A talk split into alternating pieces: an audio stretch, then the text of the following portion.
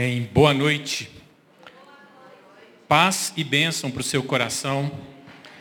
Que bom que estamos aqui. Eu gostaria que você pudesse cumprimentar alguém que está perto de você, falar um oi, abençoar a vida de alguém aí. Estamos na liberdade do Senhor.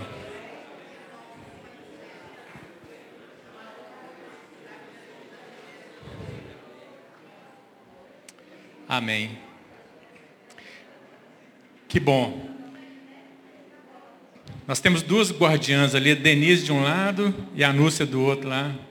Ninguém entra e ninguém passa sem vocês autorizarem aí, né? Amém, queridos. Que bom que estamos aqui. Bem-vindos então né, ao nosso culto esperança. É, parece um detalhe pequeno quando a gente dá nome né, a algo, mas isso é tão importante, querido. Deus tem nos chamado a discernir um tempo para este culto, né? E quando a gente dá um nome, a gente está entendendo que Deus está trazendo uma identidade para esse ambiente, para esse momento, trazendo também um propósito, que a gente também não sabe tudo, mas a gente confia que Deus está processando coisas novas, amém? E que você possa fazer parte disso. Quem sabe Deus quer te usar não só para estar aqui nesse lugar, nesse dia, nas terças-feiras, mas sendo também um instrumento de Deus para abençoar alguém que você pode vir junto com ele para este culto, né? incentivar, que esse lugar seja um lugar sempre de Deus nos renovar no amor dele, na esperança, na fé. E a palavra que nos inspira está em Romanos 15, verso 13, e que ela seja marcante nas nossas vidas hoje. Que o Deus da esperança os encha de toda a alegria e paz, por sua confiança nele, para que vocês transbordem de esperança pelo poder do Espírito Santo. Amém?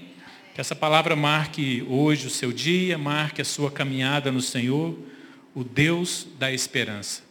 E que hoje a gente possa ter mais um momento de um encontro com Deus da esperança. Eu queria fazer uma oração apresentando ao Senhor nossos dízimos, nossas ofertas, agradecendo pelas nossas vidas aqui hoje porque a bondade do Senhor, a sua graça, a sua misericórdia tem nos alcançado. Deus, obrigado por estarmos aqui. Obrigado pelas nossas vidas, pela vida de cada pessoa que está aqui presente, as nossas famílias que estão aqui representadas. Ó Deus, nós te louvamos e te bendizemos. Nos achegamos aqui nesse lugar reconhecendo que só o Senhor é Deus. O Senhor é digno de toda honra, toda glória e todo louvor. Ó Deus, e que nesse culto da esperança consagrado ao Senhor, ele se transborde realmente, Deus, em alegria e paz nas nossas vidas. Que ele gere realmente a vida do Senhor em nós a cada dia, ó Pai.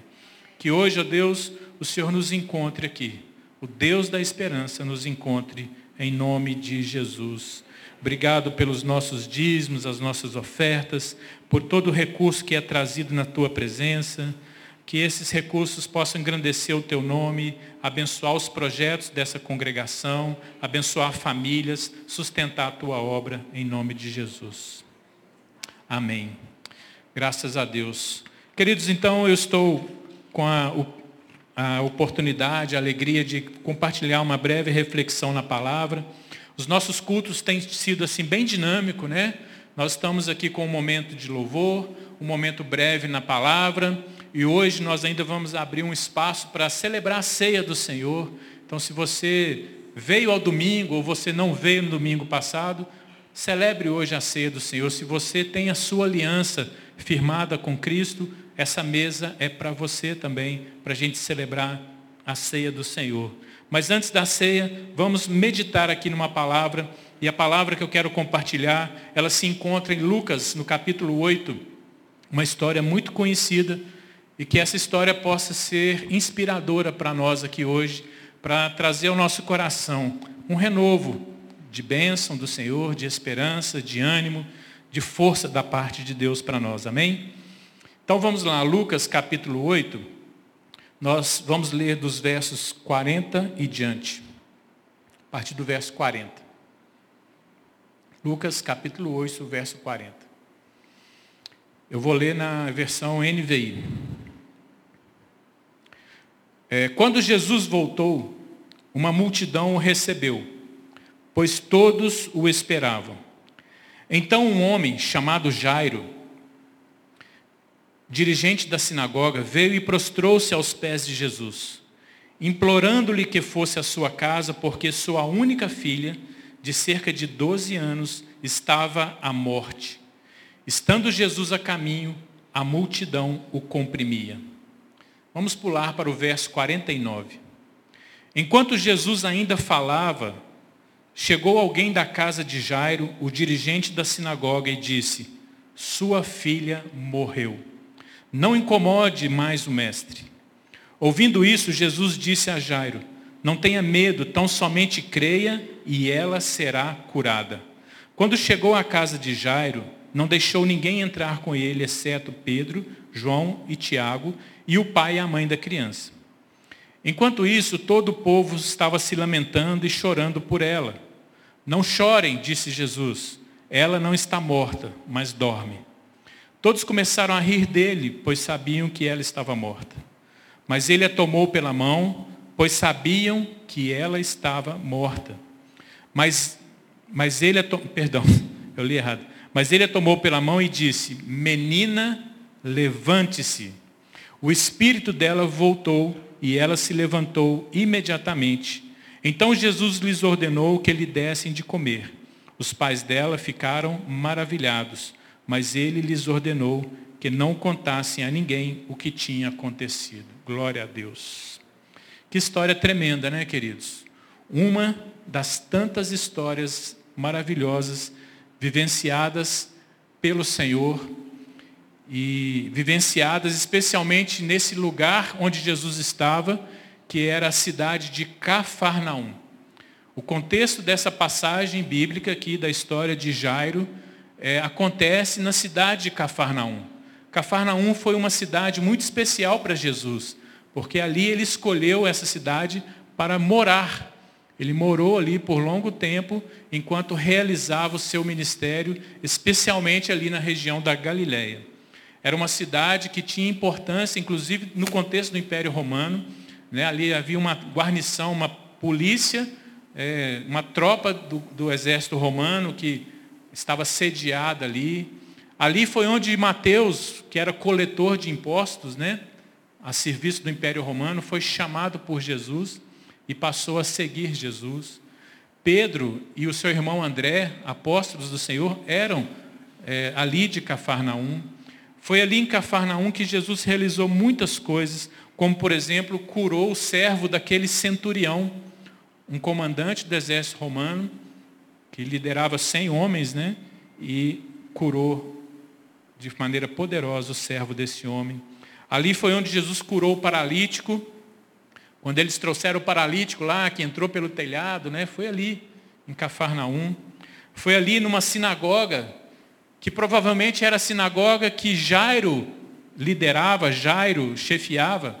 Foi nessa sinagoga que Jesus é, livrou um homem que estava atormentado por um espírito imundo.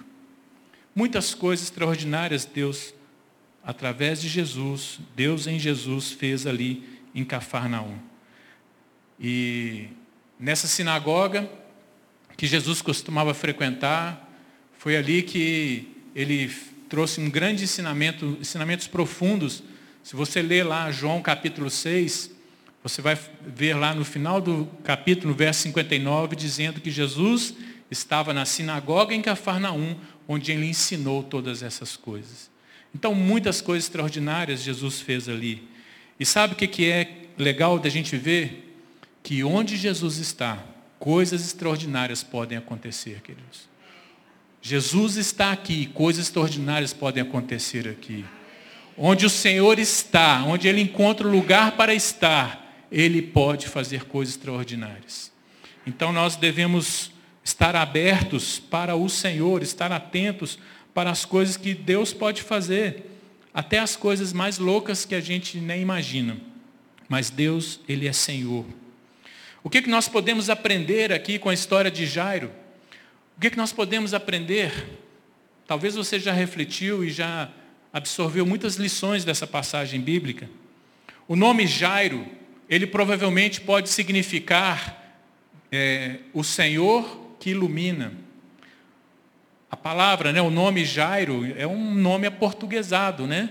Mas quando você pega ali, qual é o nome dele a partir da sua raiz, né, do seu original em hebraico, você vai ver que tem um sentido. Que o Senhor nos ilumine hoje. Que o Senhor seja o iluminador das nossas vidas. Que Ele traga luz em tudo que você está vivendo, em todos os seus desafios, em todas as suas lutas. Ele é o Deus da esperança e Ele pode trazer luz nas coisas mais obscuras da nossa alma, do nosso momento. O que, que eu aprendo com a história de Jairo aqui? Uma coisa que me chamou a atenção, que eu quero destacar do que eu aprendo, que possa nos inspirar aqui, é que a gente não desiste quando a gente ama. A gente não desiste quando a gente ama. Jairo era um pai que amava profundamente a sua filha. É natural que um pai ame a sua filha, não é verdade? Assim é esperado. Jairo era um pai consciente da sua responsabilidade de pai. Jairo era um, homem consciente da sua responsabilidade para com Deus. Jairo, ele amava a sua filha profundamente. E nós vemos aqui um homem que ele, por amar a sua filha, ele estava disposto a abençoá-la da maneira que ele pudesse abençoar. E ainda mais numa situação tão difícil, tão angustiante como essa. Ver a sua filha de 12 anos praticamente dada como morta, né? Foi assim que ele chegou para Jesus, Jesus, a minha filha está quase morta. Está desfalecendo, a vida dela está indo embora, Jesus. É o desespero de um pai, mas um pai que ama. E por esse amor, ele se moveu. Queridos, o amor é um, uma força poderosa. O amor nos impulsiona de tal maneira que ele é, nos leva realmente a nos sacrificar, a nos doar, no nível que talvez a gente racionalmente nem consegue pensar. Mas o amor é poderoso. E a Bíblia nos mostra sobre muitas virtudes do amor então, quem ama é paciente. Quem ama não desiste, quem ama não maltrata, quem ama não busca os próprios interesses, quem ama tudo sofre, tudo crê, tudo espera, tudo suporta. Qualquer semelhança com 1 Coríntios capítulo 13 não é mera coincidência. Né? É isso que está lá, o amor é tudo isso. Né? Então, se eu digo que eu amo, eu não vou desistir. Se eu de fato amo, as pessoas com quem eu me relaciono, as pessoas da minha casa, as pessoas que Deus tem colocado na minha vida, eu não posso desistir. Eu não tenho o direito de desistir. Essa é a grande lição que eu aprendo aqui com Jairo. O amor vence as adversidades. E o amor prevalece junto com a fé e a esperança. No final de 1 Coríntios 13 a gente encontra isso. Né? Todas as coisas vão passar, mas três coisas permanecem: a fé, a esperança e o amor. Quem ama não desiste, porque quem ama está sendo alimentado o tempo todo na fé e na esperança. Porque tem a base do amor. E queridos, Deus nos amou de tal maneira. E você sabe. Você sabe o resto? Ele deu o seu Filho unigênito, para que todo aquele que nele crê não pereça, mas tenha a vida eterna. Deus não desistiu de nós. Quer mais fonte de esperança do que essa para nós? Deus não desistiu e Ele não vai desistir. Ele não desiste de nós. A cada dia que nós nos acordamos e respiramos, abrimos nossos olhos, é uma declaração do amor de Deus. Eu não desisti de você. O meu amor está derramado sobre a sua vida. E o que Deus quer, queridos, é que a gente não desista também. Não desista das pessoas com quem a gente decidiu amar, das pessoas que Deus colocou para a gente andar junto. Não desista de nada que Deus permitiu você edificar com alguém. Não desista do seu casamento, não desista do seu é, dos seus filhos que estão às vezes numa situação difícil. Não desista de alguém da sua casa. Nós precisamos nos mover nesse amor. Uma outra coisa bem diferente que eu aprendo aqui com Jairo, com essa história de Jairo, é que nenhum de nós, ninguém, nenhum de nós está isento ou está imune do luto. E quem ama vai passar por luto. Né? Porque se você não ama, que sentido tem a pessoa que partiu? Não é luto para você, mas quem ama passa pelo luto. Só que então nenhum de nós está isento do luto. Né? Alguns de nós é, pode lidar com o luto melhor do que outros, não é verdade? Tem gente que é mais resiliente num processo de luto. Tem gente que entra num processo, às vezes até de depressão no momento do luto. São estruturas diferentes, são histórias diferentes, são vidas diferentes. Né? Nós não podemos nos comparar. Mas, uma coisa que eu aprendo aqui nessa história de Jairo, queridos, que títulos, posições, status não blinda a gente do luto. Não é? Jairo era um ancião.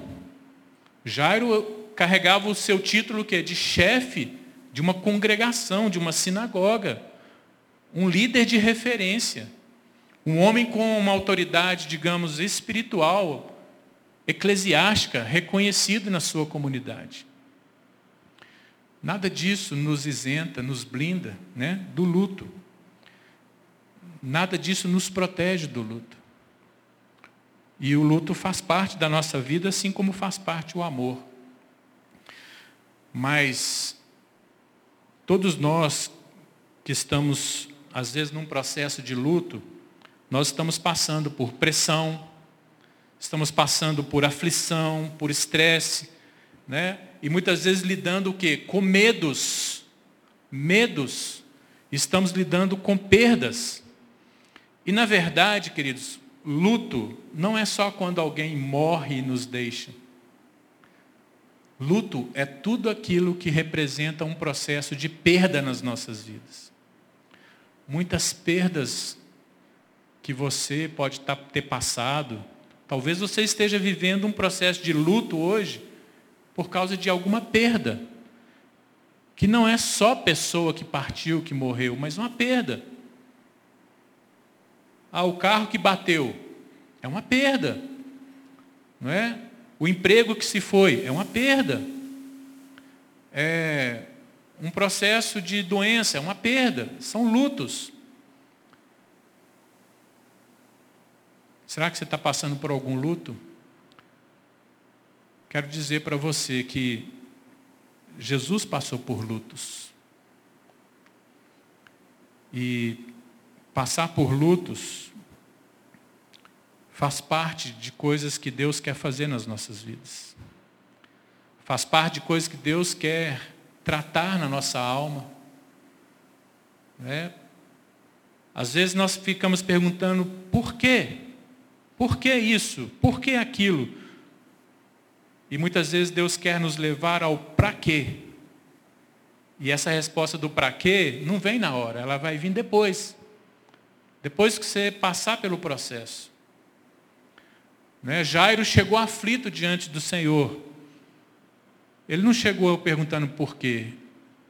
Ele só chegou reconhecendo que ele precisava de Jesus naquele luto. Que ele precisava de Jesus naquela situação. E esse é o outro terceiro ponto que eu creio que eu aprendo, que nós precisamos aprender, que Jesus é a pessoa certa. Jesus é a pessoa certa. Que bom que temos amigos, que temos familiares, que temos irmãos na congregação, né, que se achegam, que nos consolam, que nos exortam, que nos encorajam, que nos dão palavra de ânimo, que nos incentivam, que às vezes nos põe no banco e você não vai fazer nada, eu vou carregar água no balaio para você, né, até que você fique bem. Isso é bom.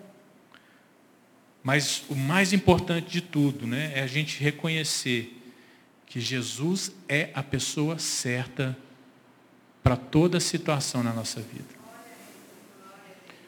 É bom a gente poder contar com profissionais especializados em áreas que a gente precisa se cuidar, precisa de orientação, precisa de acompanhamento, é ótimo. Mas Jesus é a pessoa certa. Ele é o maior dos especialistas. Né? Ele sabe de como tratar as nossas vidas. Jesus é a pessoa melhor, a melhor pessoa com quem nós podemos contar. Foi assim que Jairo recorreu a Jesus, com essa convicção. Eu vou na pessoa certa. Quantas pessoas havia em Cafarnaum? Eu não sei.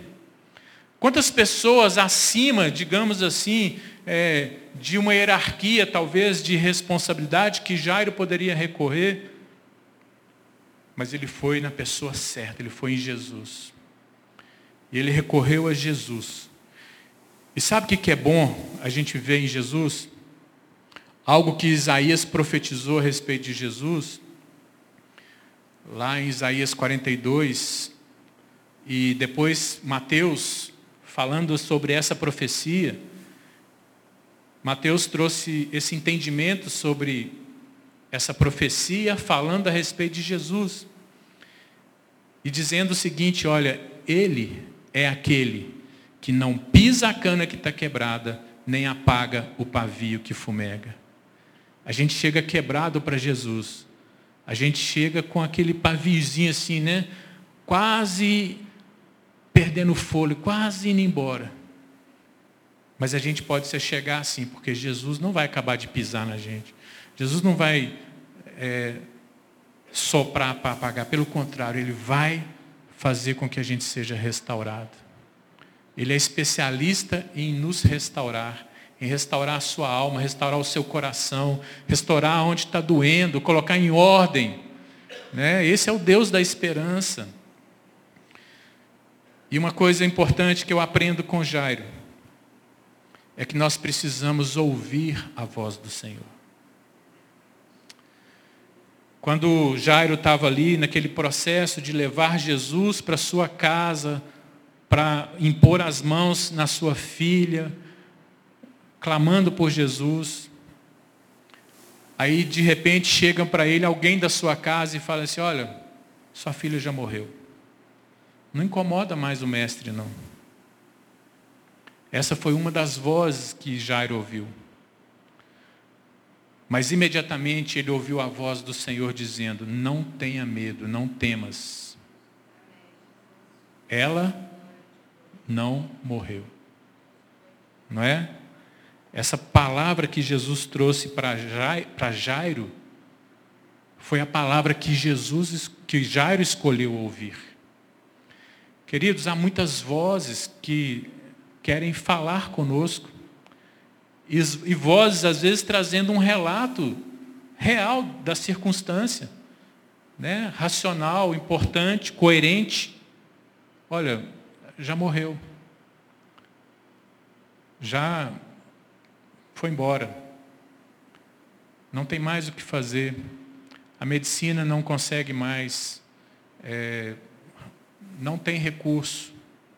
Não dá para resolver mas tem a voz do Senhor, que ela pode falar algo diferente. Às vezes a voz do Senhor pode ser conforme a voz de alguém que está dizendo, é para aceitar assim. Mas às vezes a voz do Senhor pode ser, não aceite isso, porque não é isso que eu planejei agora. Eu quero glorificar o meu nome nessa situação. Entende? Nós precisamos aprender a ouvir a voz do Senhor. Né? Não tenha medo, somente creia. Essa é a palavra do Senhor. Não tenha medo, somente creia. Os tempos são difíceis, não tenha medo, somente creia. Mas você não sabe como está na minha casa, não tenha medo, somente creia. Mas você não sabe como é o meu local de trabalho, não tenha medo, somente creia. Ah, mas na minha igreja, não tenha medo, creia. Vamos crer, não é? E crer não é simplesmente é, acreditar, é confiar naquele que está falando. no Senhor que fala, confiar nele, manter os olhos nele. Outra coisa que eu aprendo, queridos, para a gente fechar. Quando Jesus está no processo, tudo vai acabar bem. Quando Jesus está no processo, tudo vai acabar bem. Então, no processo, vai ter aqueles que vão rir da sua fé, como riram da fé, como riram de Jesus. Vai ter. Vai ter aqueles que vão rir, porque você ouviu algo de Deus que é diferente de, daquilo que todo mundo está falando. Mas você está vivendo um processo. E vai chegar uma hora que no fim das contas, você vai experimentar aquele momento de estar maravilhado. Os pais daquela menina ficaram maravilhados. Vai chegar uma hora que você vai ficar maravilhado. E você vai rir de alegria, você vai rir de gratidão, você vai rir pelo que Jesus fez na sua vida. Esse é o fim que Deus tem para nós, querido. É isso que está escrito lá em Apocalipse. Que Deus vai enxugar todas as lágrimas. Que Deus vai nos levar para um lugar onde a morte não tem domínio. É, onde os animais selvagens se encontram com as suas presas e ninguém vai querer comer ninguém. Vai todo mundo né, ser alimentado diretamente por Deus. Mas, queridos, tem processos que não é lá para o fim, tem processos que eu e você precisamos encarar, viver, mas mantendo a, a certeza, a convicção que no fim tudo acaba bem. Então, não vamos desistir, querido, porque somos pessoas que Deus nos ama e Ele nos chamou para replicar esse amor. Não desista de nada que Deus tem te dado. Não desista, mantenha a sua esperança, amém? Vamos orar por isso e nós vamos já servir a ceia. Quero pedir é, os irmãos aí do, da equipe de diaconia que já se posicionem. Coloque a sua situação diante de Deus, querido. Talvez você entrou aqui sentindo algum desespero, alguma vontade de desistir nós estaremos orando aqui daqui a pouco em, em grupos e acolhendo pedidos e abençoando, mas essa é uma hora sua com Deus. Talvez você esteja vivendo algum tipo de luto e você precisa entender o que Deus está fazendo nesse luto. Senhor, nós estamos aqui reunidos em Teu nome. E nessa palavra ministrada, Deus, nós te pedimos, ser conosco em tudo que temos vivido, ó Deus. Onde tem se abatido algum cansaço, algum desespero, alguma opressão, depressão, ó Deus, vem com o renovo do Senhor, vem com refrigério, vem com a mão do Senhor de poder, impõe as suas mãos sobre nós, ó Deus, e viveremos. Senhor, nós estamos aqui declarando a Deus que o Senhor é o Deus da esperança, da nossa esperança. E a nossa esperança no Senhor, ela não é vazia, Deus, ela não é em vão. Deus, toma a vida de cada um de nós aqui. Fortalece a vida de cada um aqui, Pai. Glorifica o teu nome, ó Deus, nas situações de luto que cada um está vivendo. Nos processos que vivemos, ó Deus, que possamos realmente com os olhos da fé, confiando no Senhor, ver que tudo vai acabar bem, Pai. Eu oro e te agradeço em nome de Jesus. Amém. Amém. Enquanto